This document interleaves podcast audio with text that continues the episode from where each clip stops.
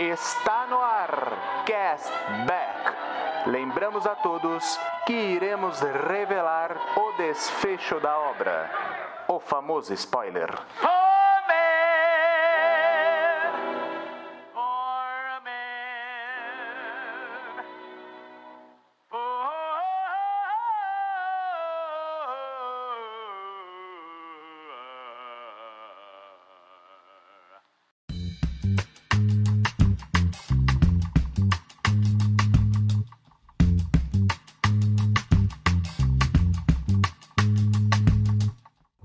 Olá, queridos cashbackers, sejam muito bem-vindos a mais um Cashback Hype.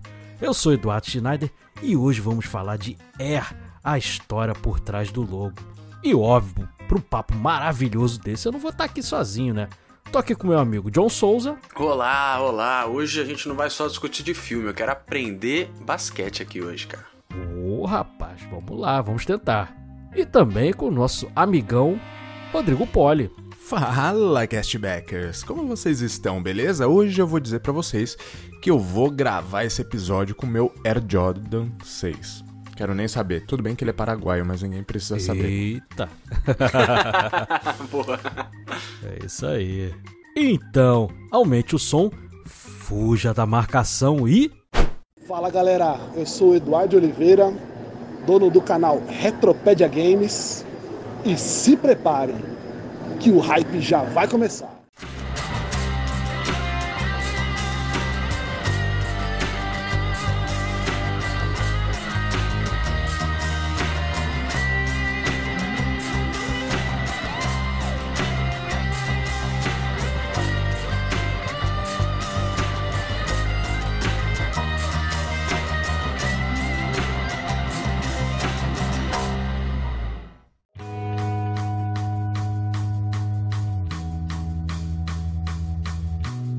Como a gente sempre começa lembrando das nossas redes sociais, é tudo arroba cashbackp, esse pezinho de podcast. Tanto lá pro Twitter, quanto pro TikTok, quanto pro Instagram, mole, mole, fácil, fácil. E para você mandar mensagem pra gente, pode ser lá pelo Spotify, né, pelaquela caixinha lá de mensagens, mas se você não ouve pelo Spotify, temos também o nosso e-mail, que é mensagenscashback@gmail.com você vai mandar lá, a gente vai ler sua mensagem, você vai ficar eternizado no episódio do cashback. E fique até o final com a gente, porque lá no finalzinho a gente dá uma nota e também um selo. Você já tá, deve estar tá cansado já de saber, né? Mas se você é ouvinte novo, não souber o que, que é esse selo, tem tudo explicadinho lá, bem esmiuçado lá no nosso Instagram. E como a gente sempre diz, somos inimigos do fim, né? Temos também a Jukebox do Cashback, onde a gente vai escolher lá uma música lá para encerrar o episódio, que pode ter a ver com o filme, mas também pode ser uma brincadeirinha nossa aqui também, né? Mas não é só isso, né não? Com certeza não, Edu, porque nós temos aí a nossa campanha de arrecadação para a gente continuar mantendo esse projeto no ar e com aquela qualidade que vocês já conhecem, né? Então assim, vocês podem doar para a gente mensalmente um valor, o valor que vocês quiserem, Porém, a partir de R$ reais vocês têm umas coisinhas extras interessantes, como participar do nosso grupo Castback Gold no Telegram, onde a gente bate um papo lá com o pessoal, todo mundo se reúne e lá vocês vão poder escolher as capas. É, tá vendo? Vocês vão fazer parte do Castback dessa forma, escolhendo as capas. Já pensou? Tem também sorteios. A hora que a gente chegar no nosso nosso valor, na nossa meta de 500 reais, nós vamos sortear aí um voucher de 100 reais na sua loja preferida. E também, ah, esse aqui é um dos mais legais. Você pode escolher o último episódio do mês, tá certo? E além disso, você pode participar do cashback como ouvinte também, certo? Olha aí, já pensou todas essas funcionalidades, esses benefícios maravilhosos? Ah, eu se fosse você, eu ajudaria o cashback. E tudo isso você ajuda a gente aonde? No catarse.me barra cashback, tá bom? Então é só você acessar lá e poder ajudar com a quantia que você quiser e a partir de 5 reais você vai ter esses benefícios maravilhosos. Mas se você não pode, pô Rodrigo, tá difícil cara, não posso ficar mês a mês aí ajudando e tal. Eu vou fazer assim, vou fazer uma única contribuição. Tem jeito? Tem jeito, John? Tem jeito, claro que tem jeito, cara. Agora nós temos um Pix do cashback. Então, se você quer nos ajudar aí diretamente, quer nos ajudar aí de uma única vez, quer nos ajudar num valor menor ou num valor maior do que aquele no Catarse, você pode estar tá mandando um Pix pra gente pelo e-mail pcastback.gmail.com tá bom? Então você pode estar tá mandando um pix lá. Se for 5 reais ou acima, a gente te coloca no grupo, não tem o maior problema, né? A gente vai colocar você lá no Cashback Gold. Ou se for menor, também não tem problema, você pode estar tá enviando lá pra gente. A gente vai estar tá agradecendo você aqui do mesmo jeito, beleza?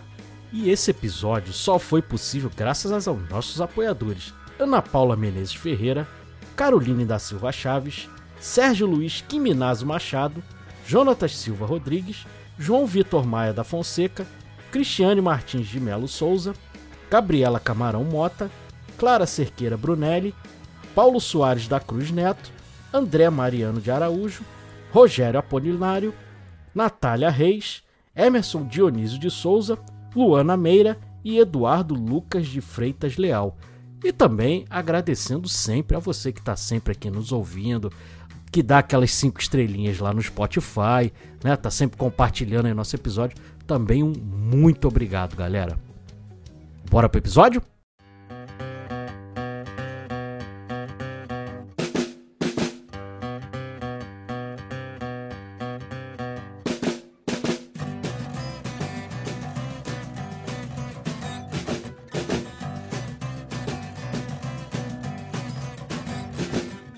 Vamos falar de é, a história por trás do logo. Eu fui assistir esse filme na cabine já faz um tempão, né? Mas aí eu comentei com vocês que adorei esse filme, foi inclusive no mesmo dia da cabine lá do Dungeons and Dragons, tal, aí, mas eu preferi ver esse, tal.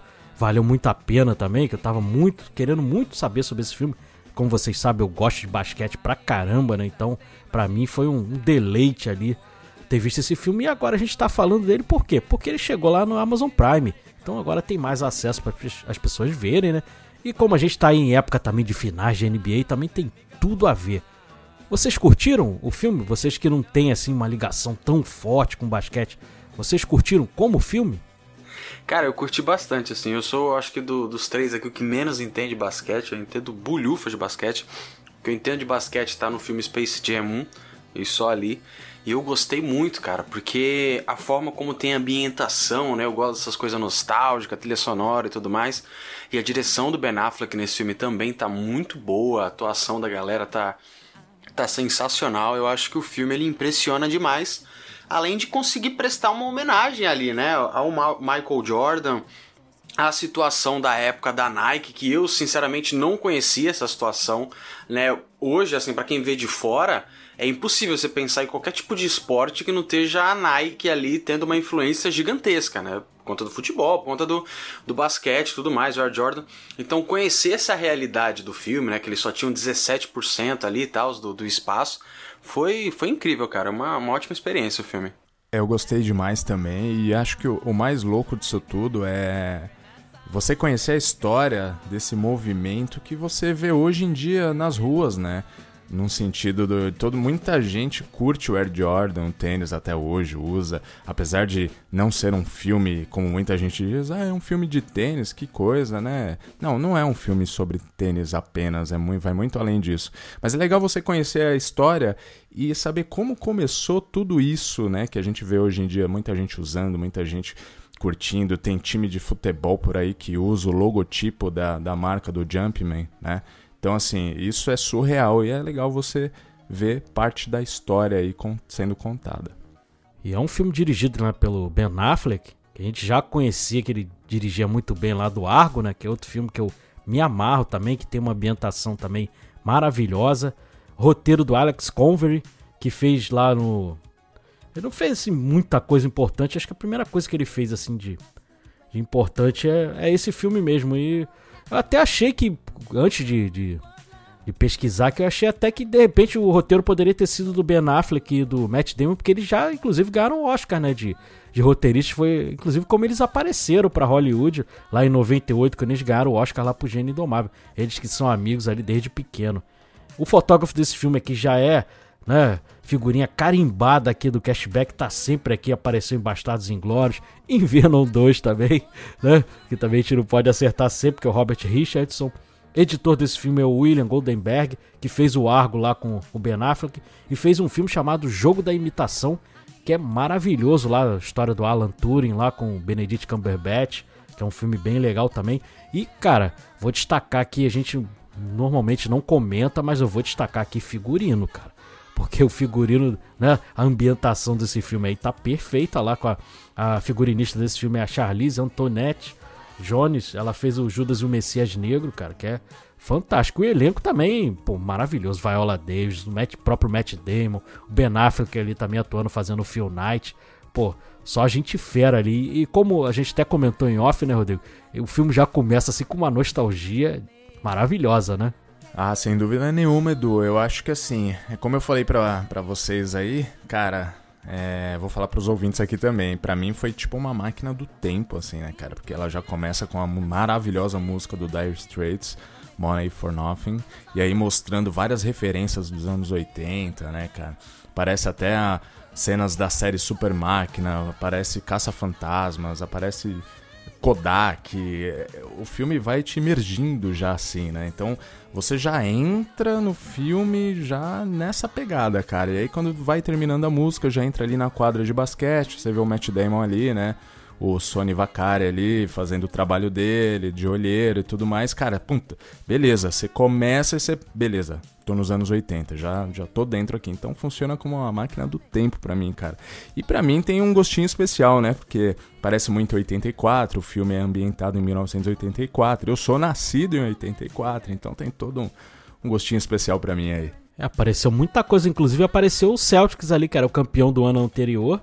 Apareceu Princesa Diana, Tira da Pesada. Tira da né? Pesada. O, o, Hulk, é. o Hulk Hogan apareceu também, né? Aquele lutador de, né, do WWE também apareceu. É verdade. Apareceu a fita de VHS, apareceu Steve Jobs, a Jenny Fonda, que ela tinha um, um, né, uma fita também de VHS para treinamento, né, para ginástica. É verdade, apareceu é muito clássico, né, da, da TV da época, né? O maravilhoso Sylvester Stallone é, também. Apareceu ali o, o 1984 também, né, o filme baseado no livro do George Orwell. Né? Apareceu a Converse também. Apareceu Sim. fita cassete, né, Rodrigo? Fita cassete. Fita cassete clássico. apareceu ali. Como clássico, você falou, apareceu o Super Mac. O nosso querido Stallone apareceu ali também, cara. O Stallone deu, não, apareceu ali. E o Cubo Mágico, né? Que era uma febre na época também, né? Exatamente. Todo por mundo brincava Por ali. isso que eu digo, Edu, é uma máquina da, do tempo mesmo, né, cara? Você entra é. ali com aquela música, todas essas referências, cara. A hora que o filme começa ali, depois dessa abertura, cara, você já tá, meu, você já tá entregue. Entendeu? Eu, para mim, pelo menos, uhum. né? Eu que tenho essas referências aí todas, pô, faz todo sentido aí. Então, para mim, eu fiquei entregue ali. Verdade. fotografia granulada, né? É. Parecia é. filme rolo, cara. Né? Ele bem ali, aquela fotografia que a gente, como você até mencionou comigo em off, né? Parecia aquelas nossas fotografias, né? Que a gente tinha de, de criança, aniversário, né? é. Igualzinha, Aquelas festinhas com bolo. E a coquinha, é. assim, de vidro no. é. é muito Acho isso. Acho que o John cara. nem pegou essa época, né, John, de, de você ir revelar foto ou chegou a pegar? Peguei, peguei, mas assim, tipo. Até 5 anos de idade, sabe? Tipo, coisa assim. Depois não, porque depois entrou a era digital, era tudo computador, cartãozinho SD, essas coisas, né? Uhum. E uh, começa o filme mostrando a participação de cada empresa, né? Achei isso muito legal. Que a, no basquete a Converse tinha 54%, a Adidas tinha ali perto de 30%, acho que era 29%, e a, a Nike só tinha 17%, que a Nike focava mais em a parte de atletismo, né? Então eles não, cara, eles eram praticamente nada ali, cara. E naquela época a NBA, cara, era muito restritiva para um monte de coisa de, de patrocínio e tal. É, eu que acompanho a NBA desde 87, cara, antigamente os, por exemplo, camisa de futebol, tal, que a gente está acostumado mais a ver, tem sempre o símbolozinho da marca ali, Adidas, né, Nike e tal, as marcas ali, Olímpicos e tal, que seja, Umbro. E na NBA era proibido, só aparecia o logo da NBA, não tinha. Mesmo que uma, uma marca ela patrocinasse a NBA e fornecesse o material esportivo, ela não poderia expor a marca dela ali. Hoje em dia já é diferente. A gente vai até falar aí durante o episódio, mas naquela época só podia aquele logozinho lá da, da, da NBA e tal, e, e, mais nada ali, cara. Então era, era bem restritivo ali. O mercado, cara, eles não ganhavam muita grana. Eles chegam a comentar entre eles ali que a NBA não passava nem ao vivo. Então você vê que o mercado era bem fraco ali, cara. Então, é, o Michael Jordan, muito, muito importante para alavancar essa parte do marketing da NBA também. Mas não foi só ele, veio anterior a ele, veio o Magic Johnson, o Larry Bird, essa rivalidade também, ela fez crescer muito a NBA e tal. O, o, o David Stern, que era o comissário da NBA, ele começou a, a levantar também patrocínio também. E teve um, um senhor chamado Jerry Buss, que foi importantíssimo também para a NBA, que foi o cara que comprou os Lakers lá de 79 para 80 e começou aquela fase dos Lakers lá do Magic Johnson, carinha do Jabbar, James Worth também, que deu uma levantada muito grande. Mas naquela época o mercado era bem fraquinho e eles começam né, a falar sobre isso. A Nike só tinha, eles chegam a mencionar, a Nike só tinha o Moses Malone, que era um baita de um jogador também, foi campeão tal, mas era o único jogador que a Nike tinha, eles não tinham nada lá. E achei engraçado aquela conversa que eles tiveram sobre a frase famosíssima né, da, o, o Just Do It, e aí eles discutiram de onde surgiu Just Do It, que foi muito, muito curioso. Eu não fazia ideia que era daquele jeito ali, né? Por causa de, de um condenado a fuzilamento. Aí o cara meio que, ah, atira aí, né? Just Do It e tal. Achei bem interessante nessa essa primeira, essa primeira impressão que a gente tem do filme ali. Eles já conseguem meio que situar a gente para quem conhece basquete maravilhoso, mas acho que para quem também não conhece, ficou também assim bem tranquilo de entender o que estava acontecendo. Fala aí pra gente, não, você que não tem tanta experiência dessa do basquete, pra você ficou tranquilo ali aquele começo, aquelas explicações que eles deram e tudo mais? Cara, foi, foi super tranquilo. Eu achei muito bacana a forma como ele vai te passando essa informação, né? Porque apesar do filme ser para isso, como você falou, para eu que não tô bem longe desse desse universo, eu consegui ir pegando as informações e entendendo aquilo que o filme queria passar. É claro que deve ter um bilhão de, de submensagens ali que eu não peguei, né? Que você vai comentar aqui com a gente. Mas o que o filme precisa que você entenda, ele vai te passando por letreiro, ele vai te passando por diálogo entre os personagens, ele vai te mandando essa informação a todo momento e isso é feito de uma forma muito boa, cara. Tanto é que esse começo, quando eles falam a porcentagem de cada um, é feito de uma forma sensacional, porque eles mostram a sede, né, antigamente, cara. Eu achava que a Converse era nada e a Converse de 54% e tal, isso é muito bacana. E aí mostra a Nike, é um prédio bem menor, eles falam depois que acho que todo mundo tinha, todas essas empresas grandes tinham um prédio na costa leste, a única que não tinha era a é. Nike, né? A é Nike no era... Oregon. É, então, era desfavorecida até nisso, tal, era uma empresa menor e tudo mais. E essas informações você consegue ir pegando. Tem uma parada, Edu, que eu gostei bastante, a gente vai falar aí, você estava comentando um pouco das escalações, né? Cara, que bacana ver o Chris Tucker, né, de novo. Fazia tempo que eu não vi Sim. um filme dele, cara. E eu acho bem, ele né? ótimo. É, eu acho ele ótimo. Eu cresci ali com, com os filmes dele de comédia, cara, e ver ele de novo foi muito foi uma nostalgia para mim, assim, né? Uhum. Não tive essa nostalgia muito. dos anos 80, mas a, o Chris Tucker tá ali foi muito bacana, cara. Ele tá muito bem, cara. O Jason Bateman também tá muito bem. Eu, cara, eu, não eu vou te ser sincero, eu não respeitava muito o Jason Bateman, não. Até eu assistir aquela série Ozark. Que ali ele arrebenta, cara. Então ali Demais, já, já mudou um pouco a, a, percepção. Inclusive, outro ator também que é contemporâneo dele, que já fez até filme junto, que é o Jason Sudeikis, que era outro ator que também não dava nada. E agora, depois do Ted Lasso, cara, eu vou querer assistir tudo dele também. E o Jason Bateman, ele tá muito bem nesse filme também. Sem contar o, não, né, o Matt Damon, que tá sensacional lá como Sony, cara. Sony Vaccaro, ele tá demais lá. E, e o, o, Ben Affleck como o Phil Knight, cara, o, né, o CEO lá da Nike, um dos fundadores, cara. E se, aí você olha assim, você olha o visual dele e você fala, cara, tá muito exagerado. Aí pega pra ver uma foto do Phil Knight. Era igualzinho, igualzinho né, cara? cara. Igualzinho. E o Phil Knight naqueles anos 80 ali, já perceberam que ele já era meio coach, assim, né? Aquelas coisas de meditação e não sei o que, né? Meio, meio diferentão. De impacto, né? Motivacionais. É, mó barato. E aquela cena também, logo ali que eles estão sentados para ver né, o que, que vai fazer, porque eles só tem 250 mil para dividir entre três ou quatro jogadores, né? E aí eles ficam discutindo os nomes, né? Porque aquilo ali, é, eles falam recrutamento, mas o, a NBA chama de draft, né? Como é que funciona o draft? É, draft vem os jogadores que estão saindo da universidade ou o jogador que veio da Europa, tal, ele se inscreve nesse draft. E como é que são feitas as escolhas? O time que na temporada anterior ele foi muito mal, ele tem a possibilidade lá no sorteio, uma possibilidade maior de escolher os melhores jogadores, até para equilibrar mais a liga, porque a liga americana lá, a NBA, ela não funciona tipo futebol. A gente já viu lá os Galácticos do Real Madrid, que tinha Roberto Carlos, Ronaldo Fenômeno, Zidane, Figo, Beckham, tudo ao mesmo tempo, né? Na NBA não tem como fazer isso. A NBA, até para manter a competitividade, você tem um teto lá salarial que você pode gastar. Então, para os times ficarem mais equilibrados, né, tem essa coisa até do, dos times piores pegar os melhores jogadores na temporada seguinte, até para dar essa, essa mexida, essa equilibrada para todo time ter a condição de um dia ser campeão, né? A gente sabe que não é bem assim, mas, mas eles tentam manter a competitividade o máximo possível. Aí eles estão ali conversando. Aí mostra o Akin Olajuwon, né? Porque nessa escolha do draft, o Michael Jordan não foi o primeiro colocado a ser escolhido. Que a gente olha hoje, né? Michael Jordan, melhor jogador de todos os tempos. Você acha que, porra, né? Michael Jordan foi o primeiro, mas ele não foi, ele foi o terceiro. O primeiro foi o Akin Olajuwon, que era um pivô, ele foi escolhido pelo Houston Rockets e se tornou um dos maiores pivôs de todos os tempos. Estava no Dream Team lá de 92. Ele conseguiu se firmar na liga, então pro Houston Rockets foi uma, uma excelente escolha. Ele foi bicampeão tal. Para eles foi ótimo. Já o meu time, o Portland Trail Blazers, que é o time que eu torço, que inclusive fica no Oregon também, lá, a sede da Nike, né? Ele chega até a comentar isso. Ah, o time aqui da franquia da, né, do nossa, da nossa cidade aqui e tudo mais.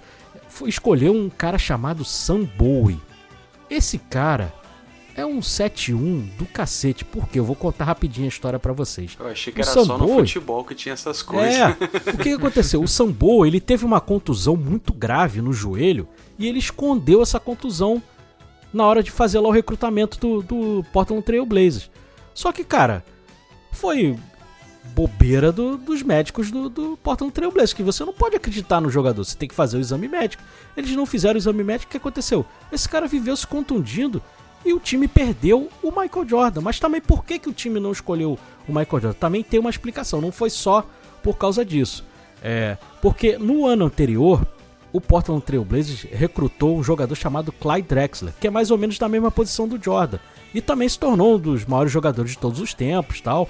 Foi, jogou muito, tal, considerado até hoje um dos maiores jogadores do, do Portland Trail Blazers, teve camisa aposentada e tudo mais. E então não fazia sentido você escolher um jogador para a mesma posição. Eles precisavam do pivô e acabaram escolhendo o Sam Bowie, mas se ferraram. E aí eles discutem nessa reunião, discutem outros nomes. O Sam Perkins, que jogou nos Lakers, esse foi muito bem também. Ele, agora achei engraçado que eles falaram do Charles Barkley, né? Que, pô, um jogador que também né, foi um dos mais Conheci famosos ele, de todos os tempos, né? Conhecidíssimo. Eles falam assim: ah, não, o Charles Barkley não. Ele arruma problema no vestiário e tal, e esse cara não, não se dá muito bem com TV, não. E aí você vai ver nos dias de hoje, meus amigos, o Charles Barkley trabalha como comentarista na televisão. Como é que ele se dá bem com a televisão, cara? Então não Boa. faz sentido. Aí eles falam do outros jogadores, falam do Mel Turpin também. Não, Mel Turpin, não sei o que. Esse Mel Turpin, ele jogou no Cleveland. Pô, só que ficou poucas temporadas, não jogou nada. E, cara, depois passou um tempo, ele morreu assassinado, cara. O cara era problemático, assim, até que dizer chega. E, e o último que eles mencionam é, é o John Stockton. Ah, não, o John Stockton não é, não é muito bom, tal, vem de uma universidade pequena e tudo mais.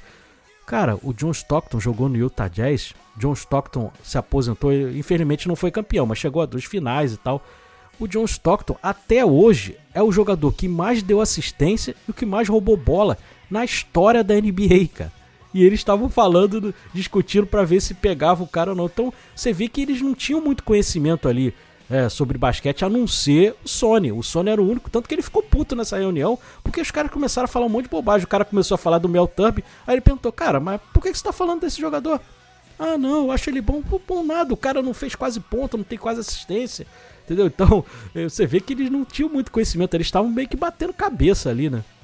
É, então, é, essa cena é, é, bem bacana porque você ele começa a discutir, né? E você sente o drama dele dentro desse departamento.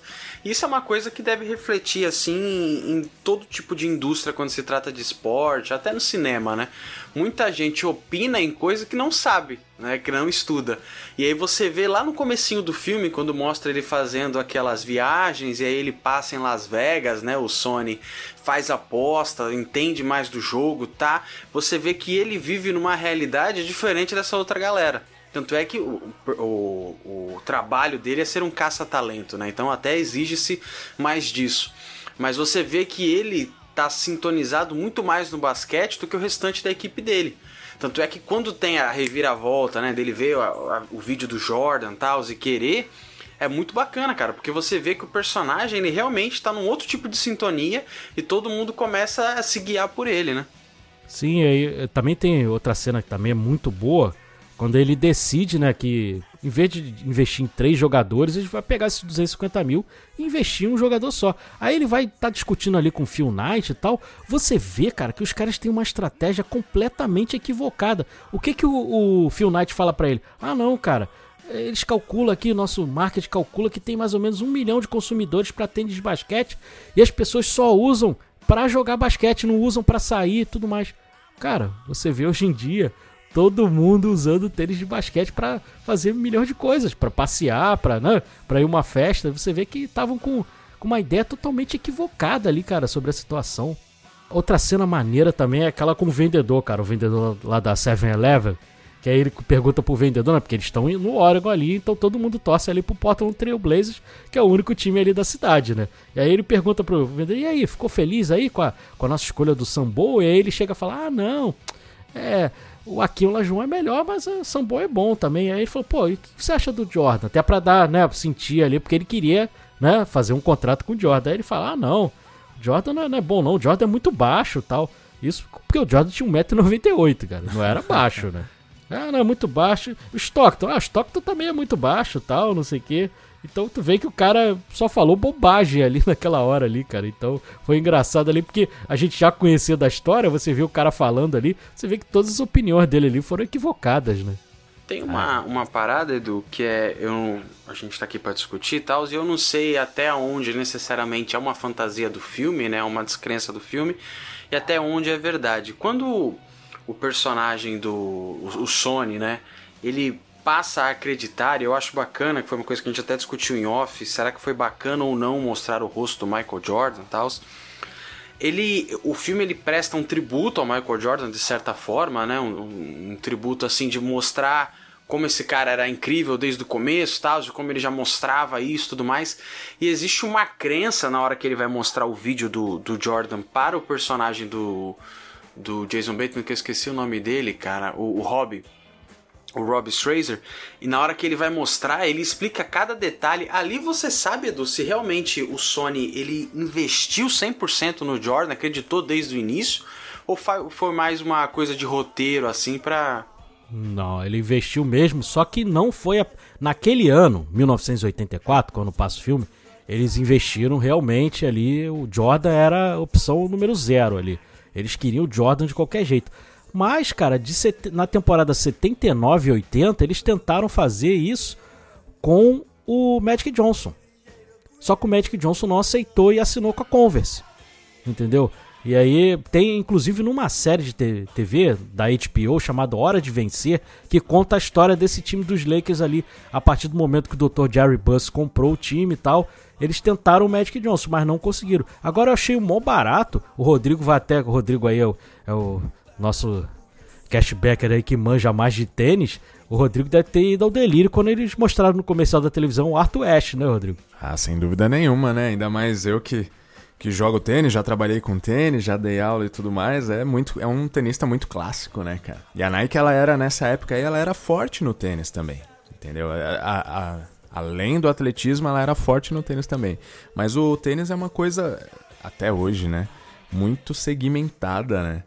Então, por isso que não, não era o que eles queriam atingir, não era o, o uhum. esperado da empresa, né? Eles queriam atingir mais gente, né? Eles queriam expandir. Atingir massa, né? né? É, atingir massa. É, o né? tênis é mais nicho, né? O mais tênis nicho. é, é, Até hoje. Querendo né? ou não, é um esporte mais elitista, né? Então é também, mais difícil. né? É mais difícil de compreender também, bem longe da, da, da realidade do brasileiro. Hoje mudou um pouco, né? Aumentou um pouco, mas ainda assim é mais segmentado. O Arthur Ashe para quem não, não conhece, aí, além de ter sido um grande jogador, ele ganhou é, Alberto da Austrália, ganhou o Wimbledon, ganhou o US Open.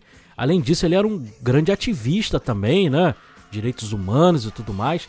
Só que infelizmente acabou falecendo em decorrência do, do, dele ter adquirido o vírus da AIDS, ele acabou morrendo. Ele, teve, ele precisou fazer uma cirurgia no coração e aí nessa transfusão de sangue ele acabou recebendo um sangue contaminado com HIV e acabou contraindo o vírus e e acabou morrendo também, então tem essa, essa curiosidade. Agora, muito legal, John, você ter mencionado essa coisa lá do de ter mostrado a jogada. Realmente, cara, aquilo ali é impressionante, porque o Michael Jordan era muito novo ali na universidade, na Universidade de, de Carolina do Norte, no Norte Carolina, que ele jogava, cara. Pô, ele ali na primeira temporada dele já decidindo um jogo em 82, cara, foi assim uma coisa absurda ali. A partir daquele momento, daquela sexta, o nome dele começou a ventilar no, no basquete mundial. E aí logo depois ele também jogou é, as Olimpíadas de 84 tal, foi campeão, então é, o nome dele explodiu ali e acabou depois indo pra NBA e o resto é história ali também, né? E aí legal também que mostra um empresário, né? O David Falk, interpretado ali pelo Chris Messina, que eu assisti uma cabine dele agora recentemente, ele fez o Boogeyman, ele tá também nesse outro filme. Cara, o empresário é hilário ali também, cara. E aí ele chega a mencionar esse empresário, é, que ele, eles estão conversando ali com o Sony e tal, ele tá querendo sondar para poder né, conseguir uma, uma reunião com o Michael Jordan. Ele chega a mencionar o nome de um jogador de, de futebol americano, Boomer Esiason. Ele fala: Não, eu, eu tava conversando com, com o jogador, ele menciona o nome. Esse jogador também, cara, jogou pra cacete também. Foi, ele foi draftado também no mesmo ano do, do Michael Jordan, só que na NFL, né? No, no futebol americano tal. Ele jogou pelo Cincinnati Bengals, foi MVP em 88, também era um baita de um jogador. Então, o cara é só para você perceber o quanto que o cara era um empresário foda, né? Porque o cara tava ali com os melhores nomes ali. E, e o papel do cara é muito engraçado ali, cara. Eu adoro quando nas cenas que ele aparece, vocês curtiram? Ah, ele é o estilo malvado favorito, né? Porque porque ele é todo mal-humorado, assim, mas ele, ao mesmo tempo que ele é meio mal-humorado e tem uma pinta de vilão, ele é engraçado, né, cara? A gente dá risada desse cara, né? O cara todo afetado, cara. Ele tem uma química ótima com o Matt Damon, né, cara, ali na conversa. E é bacana que quando mostra, se eu não me engano, é a primeira vez que mostra eles conversando, eles estão discutindo o, o cara que morreu da Adidas, né? Porque eu não, eu não sei se vocês sabiam disso, mas é. eu não é. fazia ideia desse passado alemão. Sabia da Adidas, né? E eles ficam, não, porque é, é, é o Ad, é o, cara, o nome do cara é lá Adolf Hitler. Não, não era não, era Adler, não sei o quê. É uhum. muito bom isso, cara. Tem uma história bem famosa, inclusive, até pro futebol mesmo, porque a Adidas, o mais forte da Adidas é o futebol. Eram dois irmãos, cara. Era o Ad Dassler e o Rudolf Dassler. Eles eram os donos da, da empresa, só que eles brigaram. Eles acabaram brigando e o, e o é Rudolf se separou dele. E em 1947, sabe qual empresa que o Rudolf fundou, John Rodrigo? A maravilhosa. Posso falar, Edu, ou não? Pode. Ah, patrocina o meu time, a Puma. É, Olha rapaz. Aí, caramba. Sim, ele fundou a Puma, então é uma história assim maravilhosa, cara. E o nome é Adidas por causa do, né, do, do nome do apelido dele Ad com o, as três primeiras letras do sobrenome deles. Ad Tais. Por isso que o nome é Adidas. Então, Caramba. Tem essa, essa coisa.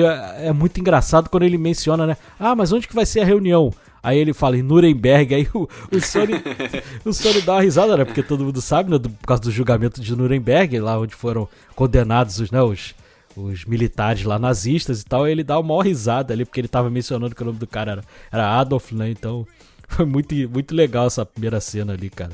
Achei demais ali. Aliás, essa questão aí de Adidas e Puma sempre teve muita rivalidade, né? Por causa dos dois irmãos e tal. Hoje em dia, não sei como funciona, não sei como é que pé que tá isso aí, mas nesses primórdios aí era uma rivalidade absurda, né?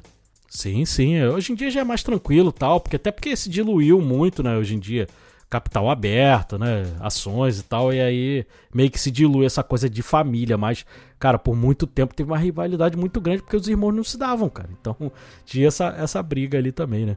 E tem outro personagem também muito legal que ele aparece bem pouquinho, que ele conta aquela história lá do Martin Luther King, que é demais também, né? O George Havlin, que é interpretado pelo Marlon Wayans, né?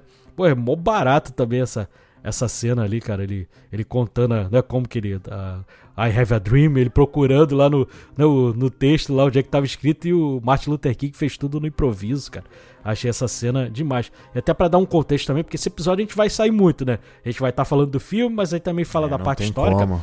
É, o George Havlin, ele foi, ele era assistente de da, da, seleção americana, assistente lá do, do, do, técnico, né? Ele foi ouro em 84, lá nas Olimpíadas de Los Angeles, mas ele foi bronze em 88. E por causa desse bronze e também por causa de um jogo anterior, é que antigamente o, no, nas, sele, nas seleções não podia jogar jogador profissional. Aí os jogadores da NBA, se a pessoa entrasse na NBA, ela não poderia jogar na seleção. Tanto que no, na seleção dos Estados Unidos só jogava universitário, só começou a jogar em 92. Por que, que eles começaram a exigir a entrar os jogadores da NBA? Por causa de duas derrotas. Uma foi essa nas Olimpíadas de, de 88, que eles ficaram com bronze, mas teve uma anterior que, inclusive, é a única derrota americana é, em solo americano.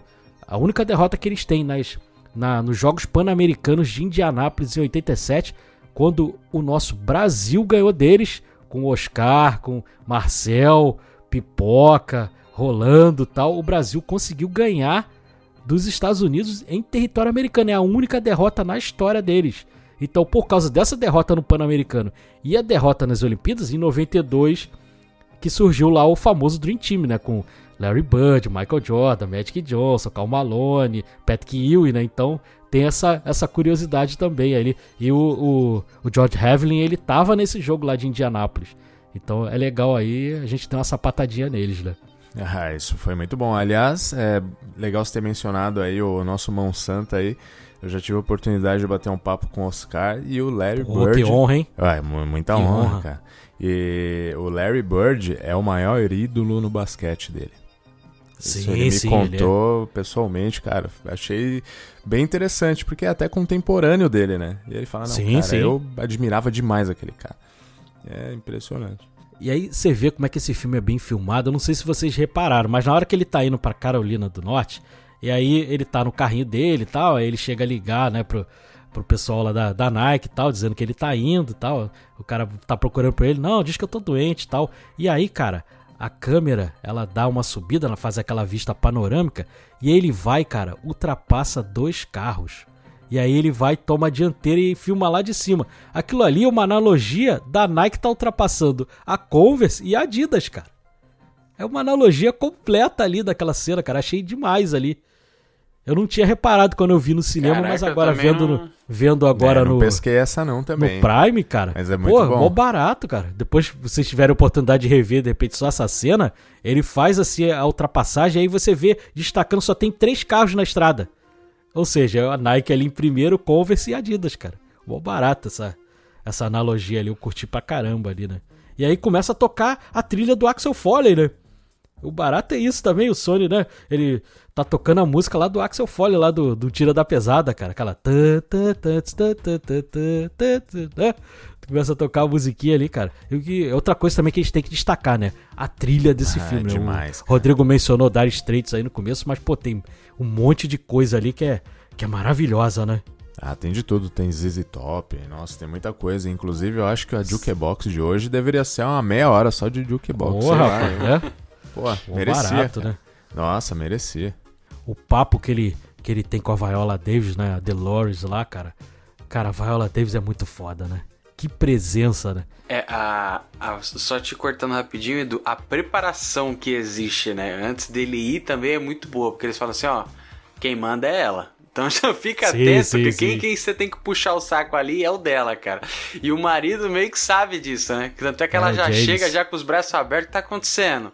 Não, tá aqui e tal, da Nike, não sei o que. Ela, tá bom, vamos lá conversar, entra. E aí ele fica lá arrumando o carro de boa. O James só pergunta assim, Dolores, se precisar de mim, tô aqui, tá?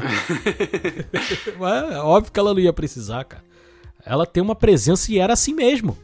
Não é conversinha, não, cara. A mãe do Michael Jordan sempre foi muito presente na, na vida dele. E o pai também era muito presente, mas a mãe, cara, era daquele jeito ali mesmo, cara.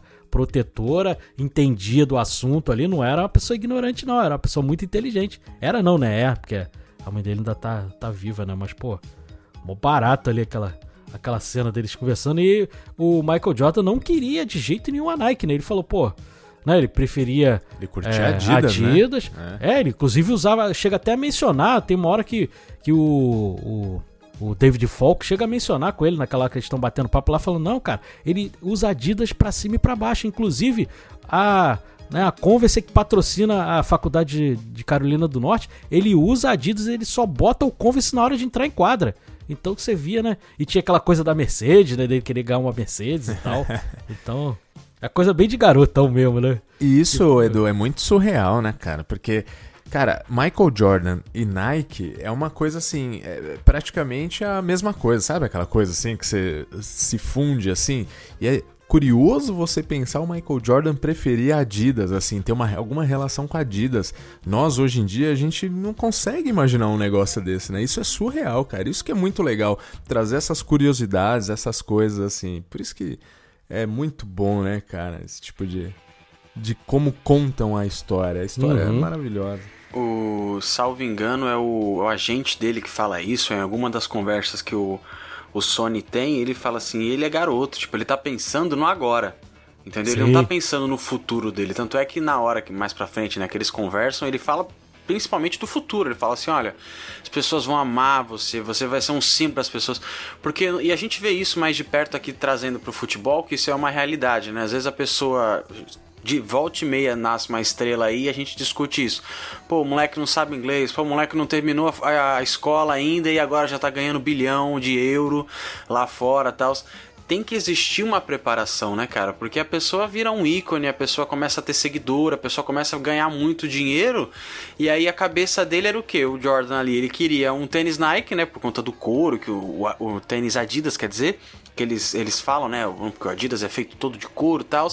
E aquela Mercedes, que eu não vou lembrar agora, mas tinha que ser vermelha, né? Aquela Isso. Mercedes principal dele lá. S- SLK, se eu não me engano, alguma coisa assim.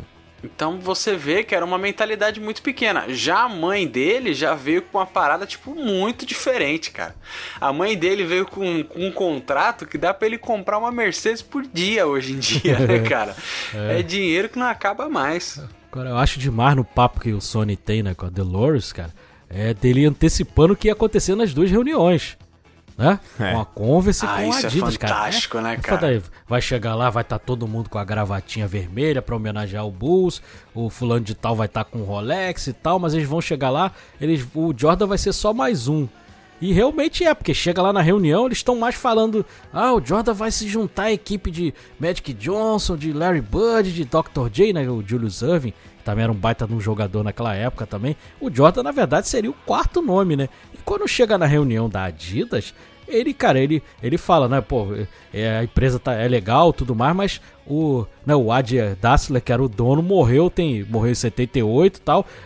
Tem uma certa brigazinha entre os filhos ali pra ver quem é que manda na empresa. E- é justamente o que acontece, né? Porque eles começam a falar em alemão e tal, e aí ela percebe que tem alguma coisa estranha ali. Então ali acho que ela o, né, o Sony ganhou a mãe do, do Michael Jordan, porque tudo que ele falou, cara, realmente aconteceu, né? E, e ele falou: não, lá na Nike não, cara. Na Nike o Jordan vai ser o único ali, vai ser, né, o, o pontapé inicial aqui pra, pra tudo ali. A gente vai, o nome dele é o principal e não tem outro. Então, era uma situação meio desesperada, a gente sabe que sim, né? Mas na hora de falar ali, ele falou bonito ali.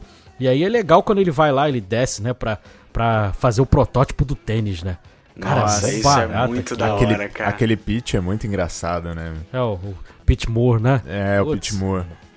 É o cara que é o, o designer lá, né, do- dos tênis. Ele Uhum. é muito engraçado, né, cara? O jeito como ele lida, Putz. né? Aquele cara meio esquisitão, assim, que é todo focado e, e pensa, né, É. mais artístico, assim. Olha esse aqui, esse protótipo e tal. O cara é mó figura, cara. E ele começa a fazer, né? Porque tinha a regra da NBA de que 51% do tênis tinha que ser branco, né? E aí eles falam, ah, porra, vai ficar meio estranho aqui, como é que a gente vai fazer? Aí o, o Robert Strasser é que dá a sugestão, né? Ney, vamos pagar multa aí. Não tem problema não, que a multa era de 5 mil dólares, né? Por cada vez que desrespeitasse essa regra.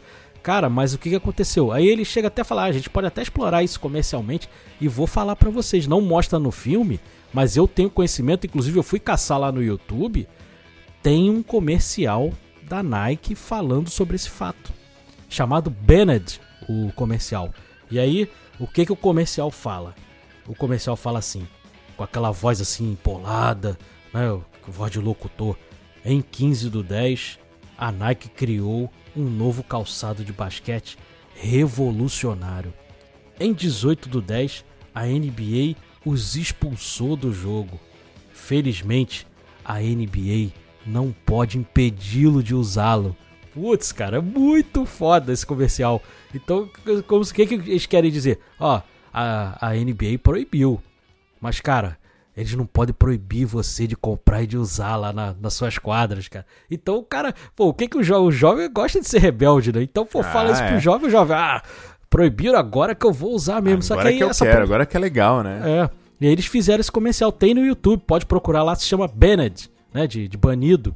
Você pode procurar lá que tem esse comercialzinho lá. Ele, a tela preta, assim, só, ele só mostra lá o a logo do tênis e tudo mais. E, e aí, porra, mó barato, cara, esse, esse comercial. Eles exploraram mesmo isso. E a partir dali, cara, começou a vender pra cacete mesmo. Então, é mó barato ali esse comercial. Aliás, Edu, eh, não sei se em sua totalidade, tá? Talvez você saiba disso.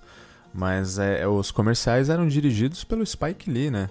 Ah, o Spike Lee chegou a dirigir. Outro cara que também dirigia muito videoclipe, cara, o David Fincher também. Olha aí. Dirigia Caraca, muito o videoclipe David também. Fincher.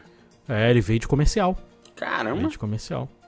Ô, agora, falar um negócio pra vocês, assim, a gente fala, a gente vê que o filme ele é focado todo no processo de conseguir o Michael Jordan e tal, e do símbolo que o Jordan foi, mas tem que dar destaque pro desenho que foi feito do Peter Moore, né, cara? Porque Sim, o Air Jordan, demais. apesar de tudo, apesar Air de Jordan ser um, um Jordan, né, ele, ele é muito bonito, né, cara? Até hoje. Nossa, hoje, ele né? é Até hoje. lindo demais, Ele vende cara. até hoje. Ele Aí E custa, ele tá no, no pé do Miles Morales, inclusive, né? No Aranha Verso aí. ele custa aqui no Brasil, John, 1.300 reais. Nossa, Jesus Cristo. O Air Jordan 1 e não tem só daquele modelo da cor dos Bulls, não. Tem, hoje em dia tem de tudo quanto é cor. Ah, sim. sim. Pode comprar amarelo, verde e tal. Tem um monte de cor ali, cara. E aí, pra quem conhece basquete, meus amigos, tem uma hora que o Phil Knight tá chegando. Ele tá subindo as escadas pra falar com o Sony. E aí, cara, eu quase berrei na cabine de imprensa. Eu não pude berrar, né? Porque tava todo mundo ali assistindo. Mas aí ele começa a subir a escada, começa a tocar uma musiquinha. Essa musiquinha, ela se chama Sirius, do Alan Parsons Project. Essa musiquinha, meus amigos, é a música que toca na apresentação do time do Chicago Bulls. Que toca até hoje nas quadras, quando o Bulls vai entrar em quadra, que fala o nome dos jogadores, fica que- a quadra toda escura tal. Tá tocando essa música, cara. Pode procurar lá que tá na época do Michael Jordan, até hoje. Essa musiquinha toca. Então dá. O Ben Affleck, que deve conhecer de basquete pra caramba, ele colocou essa música de propósito ali, cara. Que era um momento decisivo ali de, né, de entrar em quadra pra resolver a situação. Aí ele vai e bota a música do Chicago Bulls, cara. É muito foda. É, bacana, não, não conhecia. Não conhecia não, Edu. Essa, essa parte de subir a escada que você diz é a cena que ele tá andando lá, pensando se vai sim, sim, aceitar se ele a vai. proposta, né? Se ele É. vai dar o dinheiro. Isso, exatamente. Que ele fala que só vai dar a resposta no domingo, né? A reunião Uhum. seria na segunda. Aí é na hora que ele tá subindo pra falar com o Sonic, o Sonic tá dormindo lá e tal. Porra, Aliás, toca essa musiquinha. É, a- além disso que você comentou, tem a cena deles. Eles passam um final de semana no escritório, né? Isso. o, o Sony e o personagem do Jason Bateman.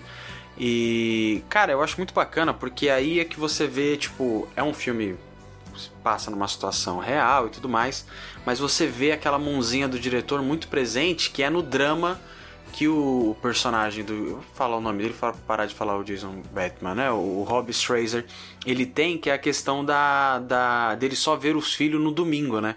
Ele vê o Uhum. filho durante quatro horas, ele fala: olha. É, o único momento que eu tenho com meu filho, eu não sei o que eu dar pra ele, eu dou um tênis Nike, né? O moleque já tem mais de 60 pares em casa. Mas é bacana porque. Acho que é uma fina- menina, né? Acho que é uma Isso, menina. é uma menina, perdão, é uma menina.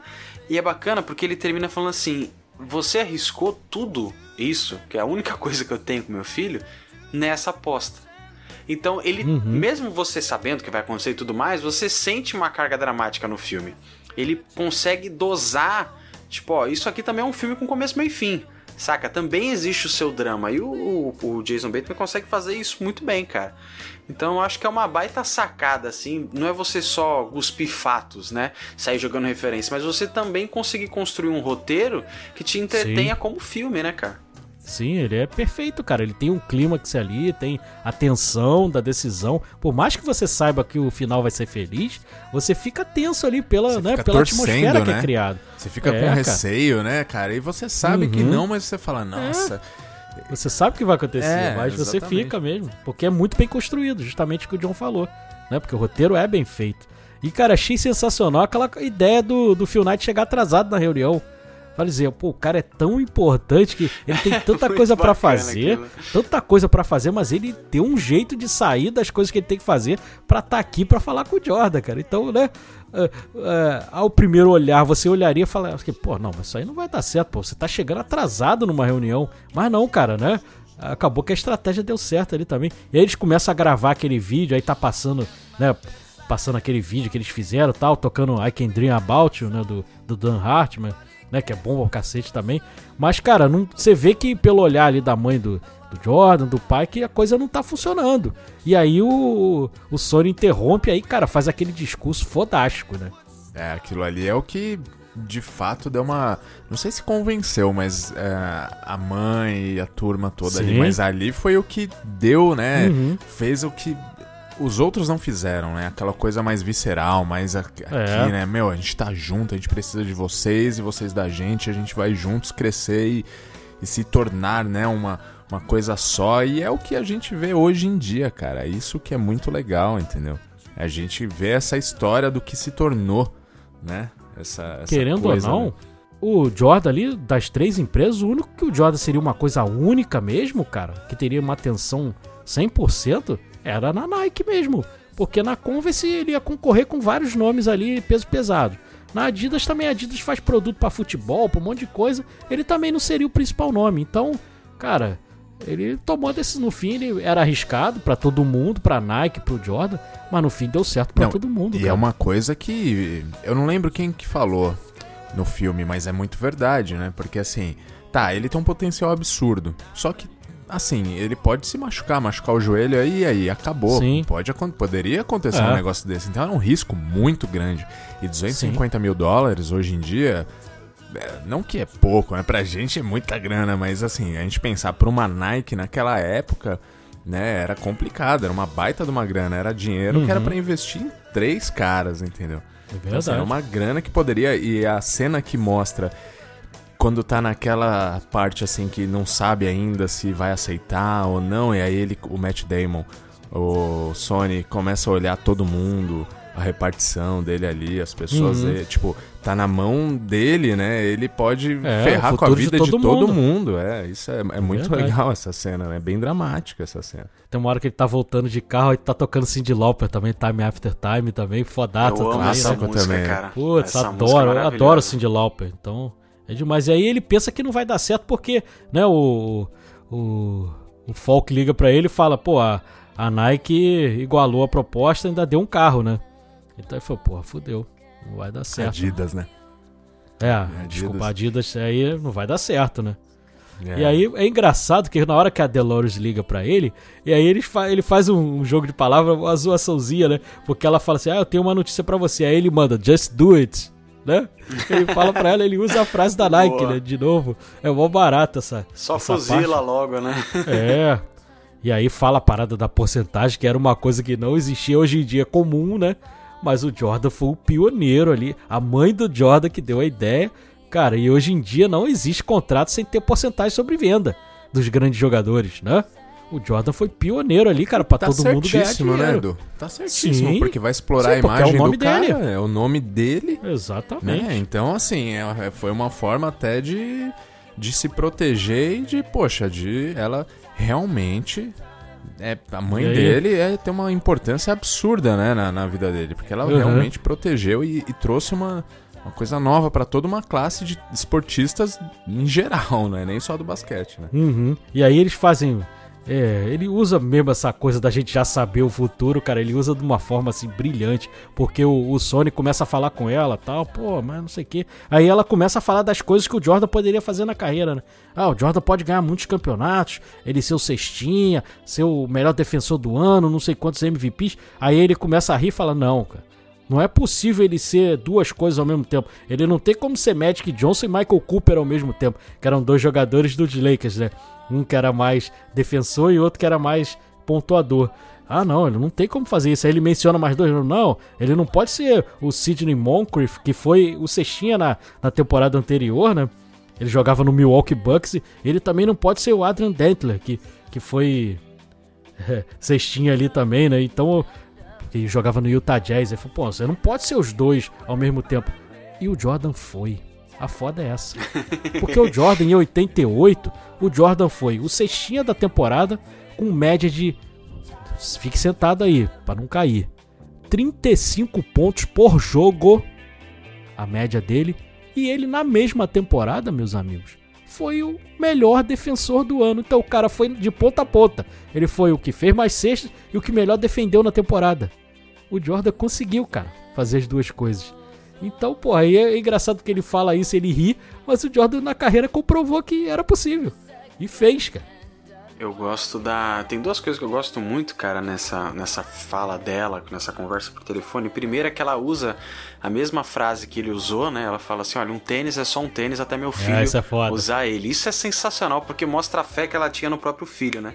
E segundo, cara, que apesar dela querer essa porcentagem, né? Por uma preocupação com o filho e tal, eles continuarem tendo dinheiro, usar a imagem ela entendeu uma, um lance de mercado que é assim, meu, vai comprar o, é, o Air Jordan porque você tá ajudando diretamente o Michael Jordan. Você não tá dando dinheiro só pra Nike. Sim. Você tá ajudando o atleta. Então, esse, essa sensação de pertencimento, de você, pô, eu tô comprando isso aqui, uma parte desse dinheiro tá indo direto pro, pro meu ídolo, sabe? Pro meu atleta. Isso é muito genial, cara. Como é que ninguém nunca pensou nisso antes, saca? Porque uhum. aí você atrai um tipo de consumidor que talvez nunca fosse comprar, né? Pô, vou dar dinheiro, vou gastar meu dinheiro todo nisso aí. E agora ele já pensa diferente. Ele pensa, pô, vou dar dinheiro porque quando o Michael estiver lá, sei lá, comprando o que ele for comprar, uma parte daquilo ali sou eu que tô ajudando tal. Então isso é, uhum. é, é, muito bacana, cara. É isso aí. E o, o, David Falk lá, na hora que ele conversa, o Sony tá falando com o David Falk tal, depois de já ter conseguido e tudo mais. E aí você vê a secretária entregando uma pastinha ali, né? Que tá escrito Patrick Ewing, né? Patrick Ewing foi um grande jogador do New York Knicks também, veio da Universidade de Georgetown, cara. Foi também, ele não chegou a ser campeão, mas foi, chegou em final tal. Era um grande concorrente ali do Michael Jordan ali, cara. Foi um grande jogador. E a curiosidade, eu tenho certeza que ele colocou isso daí no filme também, porque o Patrick Ewing, ele é, usando aquilo que o, a mãe do Michael Jordan e o Jordan fizeram, ele, cara, ele, ele assinou com, com uma da, das marcas de tênis e tal, mas depois, cara, ele criou a própria marca de tênis dele. Ele conseguiu revolucionar mais ainda. O Patrick Ewing criou uma marca, cara, é, chamada Ewing Athletics, que existe até hoje. Entendeu? Então ele, ele tem o próprio tênis, até hoje o, o Ewing. Ganhou tubos de dinheiro, né? Então foi, foi talvez por isso que ele tenha colocado ali para dizer assim, olha só, o Michael Jordan começou e os outros aproveitaram. Entendeu? Então foi, foi bem proposital ali ter colocado essa cena ali muito foda, cara. Outra coisa interessante desse filme que a gente não citou, mas acho que vale também, é cada parte do filme, cada momento que eles viviam ali tinha muito a ver com as diretrizes, né, da, da Nike, né, da empresa. Então eles colocavam Sim, a cada uma, ponto é, ele meio que pontua, né, pontua como se fossem capítulos. Exatamente. Eu achei isso bem interessante também, porque é o que eles estavam vivendo no momento, é tem muito a ver com a diretriz que estava ali no começo é. que focaliza bastante também. Isso é bem legal também. Eu morri de rir com o Phil Knight falando com o Sony e falar: ah, ah, também, né? Se não der certo, pô, quanto é que um o máximo que a gente vai conseguir vender aí? Uns 3 milhões? E aí depois veio o letreiro. O letreiro. No primeiro ano rendeu 162 milhões de dólares. No primeiro ano, cara. Puta que pariu. Dinheiro pra cacete. Não, eu li, eu li uma reportagem. Uh, eu, bom, a gente pesquisa, né? Sempre quando a gente vai gravar o episódio. Eu li uma reportagem que, assim, uma loja de departamento gigante lá que vendia tênis nos Estados Unidos fez um pedido de 5 mil. Ah, tá bom. Uh, é, 5 mil pares para eu distribuir nas minhas uhum. lojas, né, na minha rede. Tipo, passou acho que uma semana ou 15 dias, eles retornaram, cara, me vê mais 150 mil, porque isso aqui tá uma loucura. O negócio vendeu, é. assim, bizarramente, cara. Uma coisa muito louca, né? É, hoje em dia tem, tem mais coisas, né? Tem vários materiais esportivos, inclusive é, patrocina a NBA também. A Nike é a, a, patrocinadora dos times e hoje em dia já pode ter o logotipo da marca. Então todos os times da NBA utilizam é, a marca da Nike, com exceção dos times que utilizam lá o Jumpman. Que também é a marca da, da Nike, mas, é Nike, mas tem o símbolozinho. Que é o, o Jordan, Michael Jordan né? foi. Que loucura. É, o Michael, Michael Jordan chegou a comprar um time da NBA também. Ele foi dono do Charlotte Hornets e tal. Ele acabou, acho que acabou de vender agora. E a Nike tá, ganha 4 bilhões por ano, cara. E o Michael Jordan ganha 10% disso, ganha 400 milhões por ano de. né? Só de ficar parado ali, Ele ganha Que 400 loucura, milhões né, por Se ano, ele cara. passar a semana inteira na privada, cagando e tomando banho ali do lado, ele tá, continua ganhando esse dinheiro. É, muito doido, É né, cara? muita, é muita É muito grana. foda. E assim, o mais louco é que transcendeu o basquete. Isso que eu acho Uhum. muito louco. Você vê Sim, a camisa sim. do Paris Saint-Germain, tem o Jumpman ali. e é Sim, muito sim. louco, velho. Sabe? E sabe como é que surgiu aquela imagem do Jumpman? Foi num campeonato de enterrada. Um campeonato de enterrada. Olha só. Michael Jordan versus Dominic Wilkins, que era um grande jogador do Atlanta Hawks. E aí tava aquela disputa para ver quem ia ganhar o campeonato. Aí o Michael Jordan fez aquela enterrada que ele pula ali do garrafão, da linha do garrafão e vai até a cesta. Entendeu? Que nunca ninguém. Hoje em dia, né, a, espécie humana evoluiu e tal, tem um monte de jogador que consegue fazer. Mas naquela época ninguém conseguia dar aquele salto ali, cara. Era um salto em distância, quase, né? Quase um, um atletismo ali. E ele conseguia saltar e enterrar a bola, cara. Era uma coisa absurda. E aquela imagem ficou o, né, como o Jumpman ali. Assim como o símbolo da NBA, aquele símbolozinho do cara batendo a bola, é inspirado no, no Jerry West, que foi um grande jogador da, do Los Angeles Lakers. Então, né, são inspirações aí de dois grandes jogadores aí. E, e o barato é que ele termina ali, né? Tem aquela coisa do- da pista de atletismo, também é legal que ele vai tentar né, correr, mas não consegue. Mas tem, de novo, ele volta lá na 7-Eleven e fala com o mesmo vendedor, né? E aí, o vendedor que tinha dito, não, o Jordan é muito baixo, aí ele fala, não, eu sabia que ele ia ser bom, eu tinha certeza. E aí, aí ele fala, ele chega a falar assim, não, o, o Stu deveria ser demitido. Quem era Stu? O Stu era o general manager do Portland Trail Blazers, o Stu Iman. Ele que, que acabou escolhendo o Sambo, então ele falou, ah, não, tinha que mandar embora esse cara. Só que anteriormente ele tinha concordado com o cara. Então você vê como é que é torcedor, Bem né? coisa de torcedor, hora- né? é, e na hora que o, que o Sony tá saindo da loja, ele fala: É, todo mundo sabia, né? Até parece, né? Porra, fala sério, porra. Ó, barato, cara, putz. E aí mostra, né? Eu acho legal, mostra cada um ali o que que se tornou e tal. É mó barato também, né? Acabou que o, o Pete Moore acabou já falecendo, né? Morreu com 78 anos tal, mas antes até de, de terem anunciado o filme e tal. É uma pena, né? Porque é um personagem importantíssimo ali na história da, Nossa. e, e o mais interessante, né, é que a Nike hoje em dia é dona da Converse, né? Comprou em 2003, né? Exatamente. Converse que tem É. o, famo- o famoso All-Star, né? Tênisinho Uhum. famoso aí que todo mundo É gosta. verdade. Porque é... Tá aí, e aí, né, o desde finalzinho do filme, eles ficam exibindo aquele comercial da, da Gatorade, né? O Be Like Mike, né? Que é famosíssimo também. E aí eles ficam exibindo lá o comercial da Gatorade. Termina o filme aí dessa forma aí. Que eu achei sensacional. Sair desse filme, cara, e foi muito legal da cabine que a gente foi. Porque tinha muita gente que curtia basquete. Quando a gente saiu, a gente foi almoçar, foi almoçar com a galera lá. A gente ficou, cara, trocando papo ali, mó tempão falando de basquete, cara. Então foi o filme maneiro e a cabine depois foi. O bate-papo também foi sensacional, o pós-filme ali, né? Tá, muito legal. Uma curiosidade sobre o, o Sony é que alguns anos depois ele saiu da Nike, foi pra Adidas e dizem que um raio não cai duas vezes, né, no mesmo lugar, mas aí o que, que ele fez? Ele levou Kobe Bryant pra Adidas, né? Ele fez mais um É. fenômeno, né, o saudoso. Aí tem, outra, tem outra Kobe história pra Bryant você, também. Rodrigo. Porque o Kobe Bryant depois assinou com a Nike. Saiu da Adidas e foi pra Nike. O Kobe Bryant, quando entrou na NBA, ele era camisa número 8. Depois que ele assinou com a Nike, ele passou a usar o número 24. Porque o número 8 ele aparecia nos tênis da, da Adidas. Então, pra não associar mais o nome dele a Adidas, ele mudou de número. Mudou e aí, até o número. curiosidade, o Kobe Bryant teve as duas camisas aposentadas pelo Lakers. A número Caramba. 8 e a número 24. Né? É o único cara na história que tem duas camisas no mesmo time aposentadas, cara.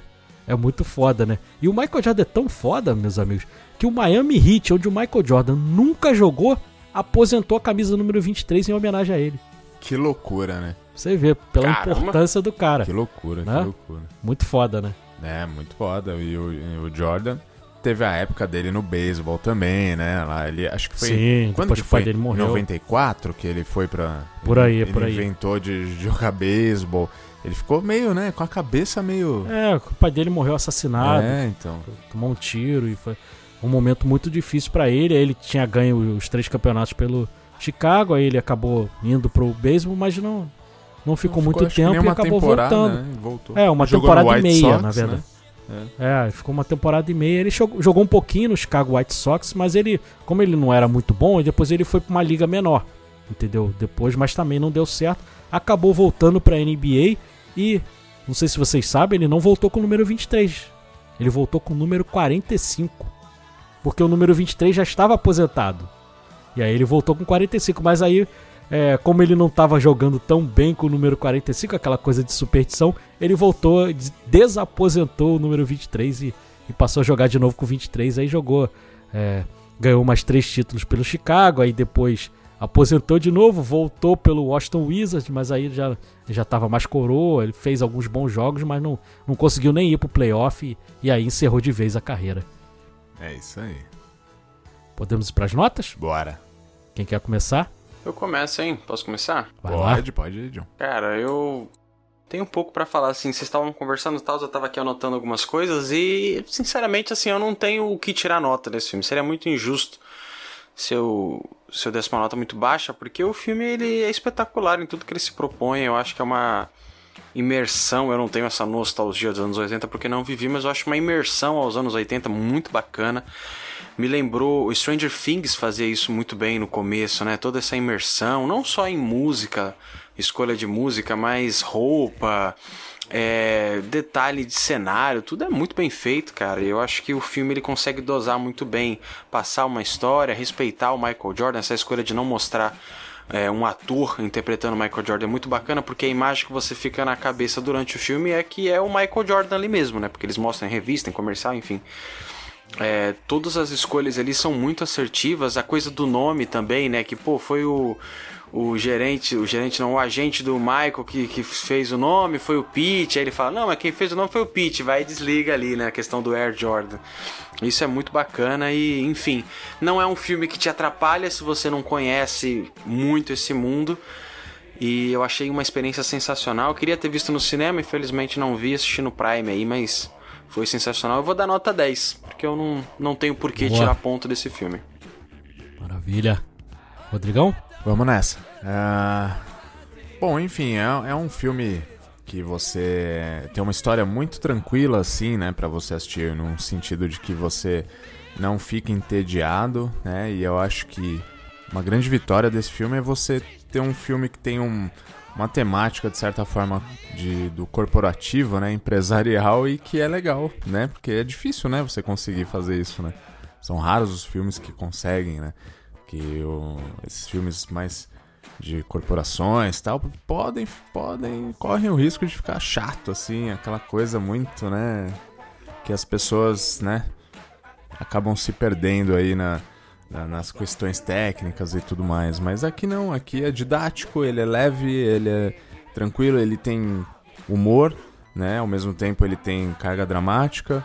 Uh, acho que tem vários pontos interessantes aí que a gente pode destacar, como a trilha sonora é maravilhosa, parece aqueles comerciais do 1406, né? Aquela música, só, as, só aquelas músicas, né? Da, daqueles comerciais, isso é muito louco, né, cara? Acho muito legal como se baseou na nostalgia aí, né? Esse filme.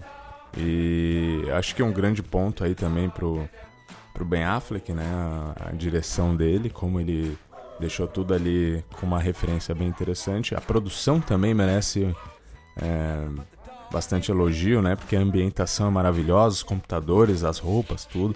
Então, assim, cara, é um filme redondinho, é tudo que ele se presta. Então, pra mim é nota 10 também.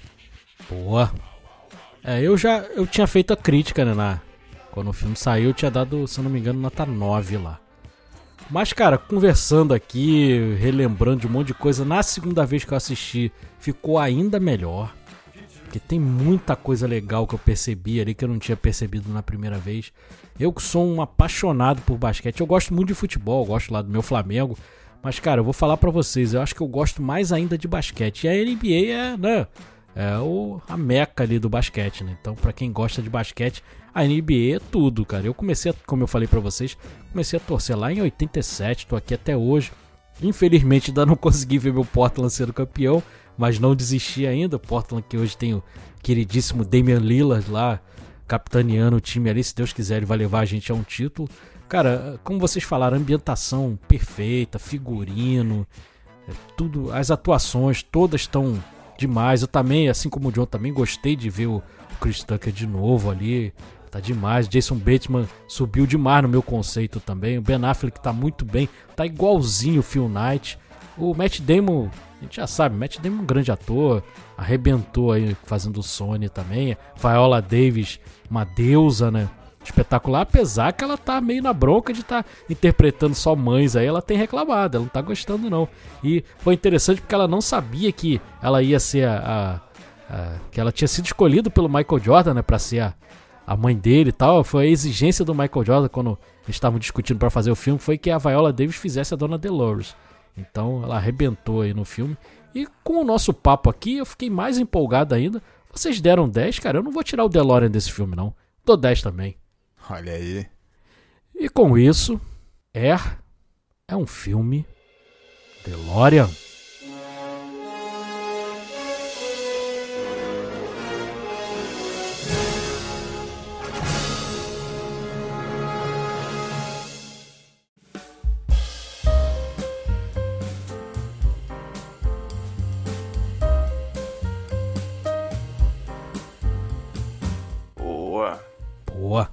Muito bom, merecido, Que delícia, merecido.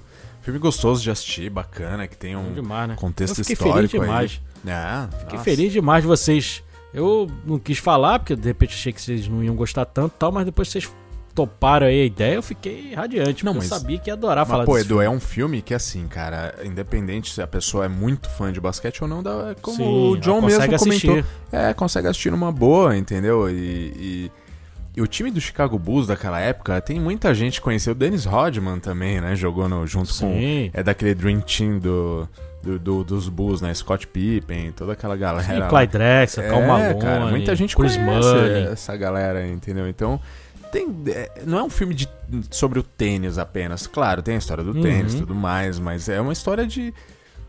Cara, de sonhos, de, de riscos, né? De às vezes você tem que arriscar e você tem que seguir sua intuição e, e de uma mãe que, pô, que batalha pelo seu filho ali e, e que, que é o melhor dele. Pô, é, é muito louco ver o backstage disso aí e acho que eles foram muito corajosos e felizes de não Uhum. Sim. deixar, não colocar o foco no, no, no, no Jordan, né? Tipo. É o retrato de um tempo most- também, né? É, exatamente, exatamente. Por isso que a gente gosta tanto também, porque a gente que viveu essa época, então, o John que não viveu já curtiu pra caramba. Imagina a gente que viveu, né, Rodrigo? Pô, É, então. a gente volta no tempo ali, né? A gente tá ali de novo, e, né? Daqueles anos 80 ali, É, e, porra. e não é um filme só, tipo assim, nostalgia pela nostalgia. Não, tem a nostalgia, mas tem um Não, contexto muito é bem bacana, feito, tem um roteiro feito. muito bacana. Então, assim, é, é é- não, não tá ali de graça, né? A nostalgia. É isso aí. E agora vamos para aquele momento que a gente ama, né? São as mensagens. Temos quatro mensagens aqui. Vocês querem ler cada uma, uma do Spotify e eu ler as duas do e-mail? Fechou. Pode ser? Então, vamos lá. Vocês começam aí, eu finalizo. A primeira mensagem é da nossa querida Thaisa Pimentel, que tá sempre mandando mensagem aqui. Ela diz assim: O episódio é de Guardiões da Galáxia, volume 3. Ai, que filme maravilhoso. Eu chorei muito com aquela cena em que os bichinhos morrem, então toma logo um baita spoiler aí.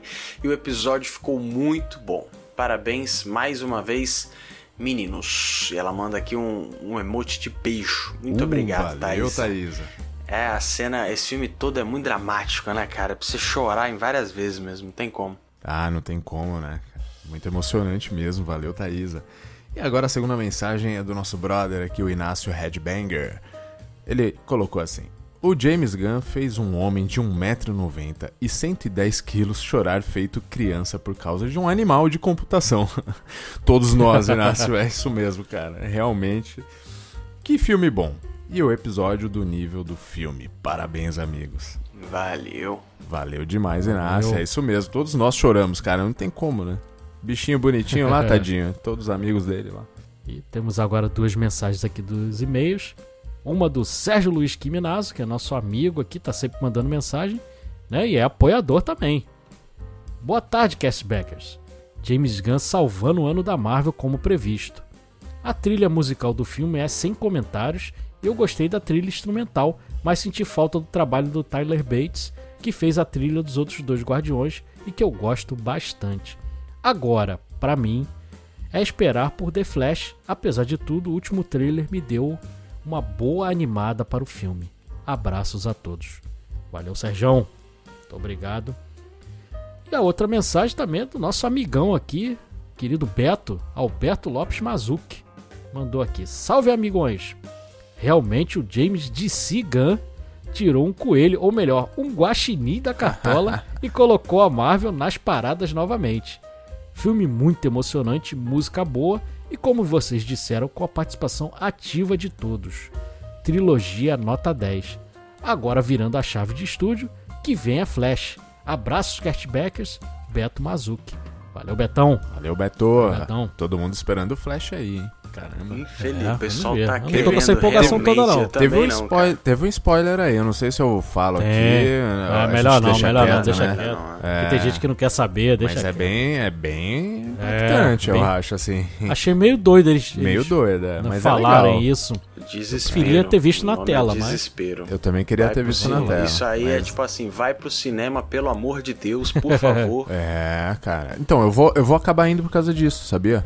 É. Ah, mas uma ter que- galera Eu não vai, ia, tá? certeza. Mas agora eu vou ter que ir. Não, eu ia porque a gente vai gravar provavelmente, né? Não sei. Sim, Sim, sim. sim. É, eu ia ter que ir mesmo. Mas, mas vamos ver, né, cara? Tem a ver com meme, viu? É, Esse spoiler aí. Só vou É, falar isso. Vamos ver. Beleza. E antes da gente ir pro Jukebox, né? Finalizando com as nossas redes sociais, é tudo arroba cashbackp. Esse pezinho de podcast lá pro TikTok, pro Instagram, pro Twitter. Mole, mole, fácil, fácil. E relembrando também nosso grupo de apoiadores lá, o Cashback Gold, para você contribuir lá com 5 reais mensais, a partir de 5 reais, né? No catarse.me barra cashback ou então uma contribuição esporádica lá no nosso Pix pcashback.gmail.com Agora eu vou passar a fichinha para as mãos de Rodrigo Poli. Opa, olha só, o poder tá comigo hoje, que maravilha. Eu fiquei em dúvida, porque esse filme aí, como eu falei, é de estilo 1406 lá, né? Muita música legal, muita coisa, muita música emblemática. Fiquei em dúvida entre Born in the USA, que também é bem emblemática, mas não tem jeito. Eu vou ter que colocar Dire Straits, Money for Nothing. É maravilhosa essa música, fala a verdade. Aninha, Belíssima escolha. Roda o som pra nós aí, valeu. Valeu, galera. Até a próxima quinta. Falou! Tamo junto, valeu.